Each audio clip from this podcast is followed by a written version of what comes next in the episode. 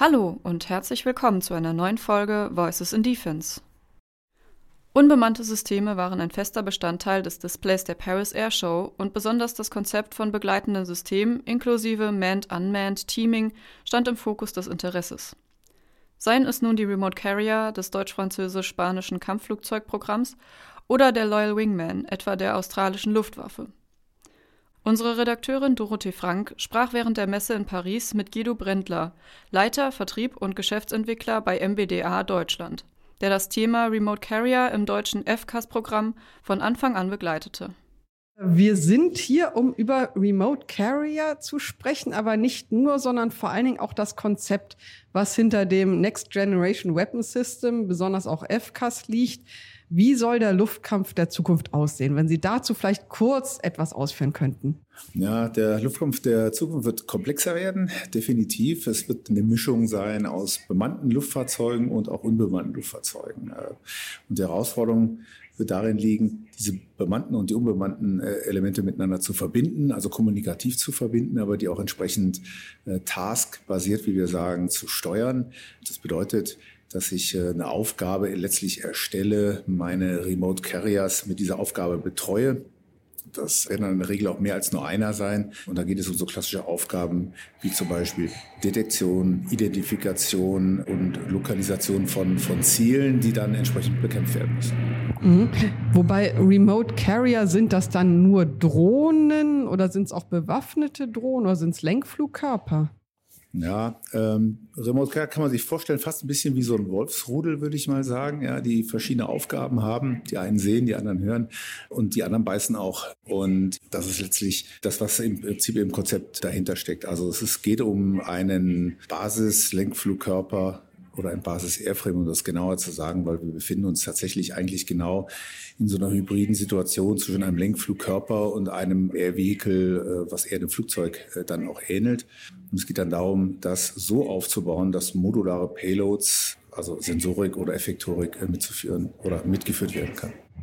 Ihr Unternehmen ist auch besonders für die Technologiesäule Remote Carrier mitverantwortlich. Wie ist die Entwicklung im Moment? Welchen Sachstand haben Sie?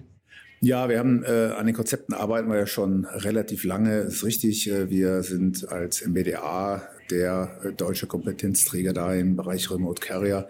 Wir sind gerade dabei, die verschiedenen Technologien zu maturieren und die mit neuen Materialien und Antriebstechnologien, die sich entwickeln, im Prinzip äh, weiter in ein Konzept und auch dann in einen Demonstrator zu überführen, der letztlich dann zum Produkt führen soll.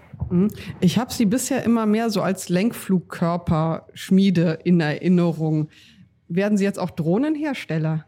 Hm, die Welt sicherlich verändert sich. Die Technologien ermöglichen äh, ganz neue Ansätze und da entwickeln auch wir natürlich als MBDA uns äh, deutlich weiter. Sag mal, die Grenze zwischen dem klassischen bemannten Kampfflugzeug, einem sagen wir, bemannten Höhenaufklärer, äh, einem Lenkflugkörper und sagen wir, den Remote Carrier, das da verschieben sich die äh, Einflussbereiche sicherlich. Ähm, ich würde nicht sagen, dass wir ein klassischer Drohnenhersteller werden. Der MDA steht für Effekt und das beinhaltet äh, Effekte im letalen, aber auch im nicht letalen Bereich. Mhm. Der Pilot wird dann ja wahrscheinlich auch nicht mehr so an die gegnerischen Linien rangeführt, sondern es wird wohl durch die Remote Carrier übernommen. Kann man sich das so vorstellen wie ein Schutzwall, der vor dem Piloten dann fliegt? Ja, genau. Äh, Im Prinzip ist das so. Wir gehen davon aus, äh, dass in Konflikten, die in der Zukunft möglicherweise stattfinden können, es unglaublich schwierig sein wird, Freund und Feind letztlich zu unterscheiden. Und Tarnung und Täuschung, wie wir im Militärgebrauch dann so sagen, wird uns auch weiterhin beschäftigen. Also es wird darum gehen, Ziele erstmal zu detektieren und die zu identifizieren. Eine der Hauptaufgaben von unbemannten Assets, weil, und wie Sie schon richtig sagen, äh, die Gefahr ist natürlich für bemannte Flugzeuge dann in dem Falle, die einfach darüber fliegen zu lassen, sage ich jetzt mal, ist einfach unglaublich hoch.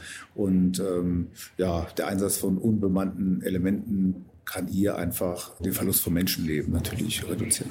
Man bringt im Moment ja die Remote Carrier vor allem mit FCAS in Verbindung, aber rein theoretisch könnten Sie doch auch einen Eurofighter begleiten, eine F-35 oder andere Flugzeuge oder gibt es da Grenzen?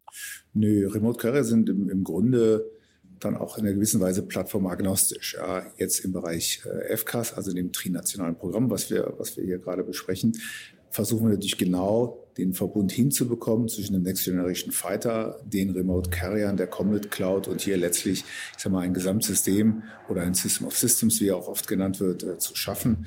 Im Grunde sind aber Remote Carrier äh, wenn sie dann anbindbar sind an andere Plattformen, ja, unabhängig von denen eigentlich zu betrachten, also agnostisch.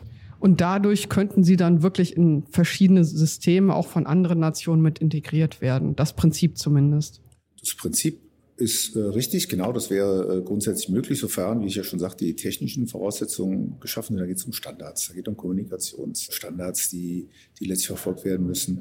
Und äh, nee, im Grunde ist es aber richtig und wir als MBDA äh, haben natürlich auch ein großes Interesse daran, diese Fähigkeit äh, für ich sag mal, fliegende Plattformen, aber vielleicht auch für, für andere Plattformen in irgendeiner Form äh, bereitzustellen. Können Sie noch grob einen Zeithorizont rechnen, mit dem Sie arbeiten im Moment? Ja, mit dem Beginn der Phase 1b, die wir jetzt äh, erst kürzlich unterschrieben haben, oder die Regierung, die äh, unterschrieben haben, um es genauer zu sagen, stehen wir jetzt vor einem drei, dreieinhalbjährigen Technologie-Maturierungsprogramm. Am Ende sollen Demonstratoren stehen, die dann fliegen sollen. Das betrifft das bemannte System, aber auch die Remote Carrier. Wir rechnen da 28 ungefähr mit den ersten Flügen. Hängt das wirklich so eng zusammen oder könnte die eine Säule weiterentwickelt werden, meinetwegen schon andere Phasen übergehen, während die andere Säule noch nicht so weit ist? Rein technisch ist das möglich. Ja, ähm, also man kann sicherlich die eine oder die andere Säule jetzt äh, schneller voranschreiten lassen. Das ist die Frage, und die können wir schlecht beantworten als Industrie, was die Regierung denn eigentlich äh, vorhaben und in welche Richtung das eigentlich gehen soll. Im Augenblick sehen wir den Gleichschritt, also quasi das gleichzeitige Verfolgen der verschiedenen Stränge. Im Grunde könnte man aber Schwerpunkte setzen, wenn man das wollte. Okay, vielen Dank für das Gespräch. Cool, danke. Das war's für heute. Danke fürs Zuhören, machen Sie es gut und bis zum nächsten Mal.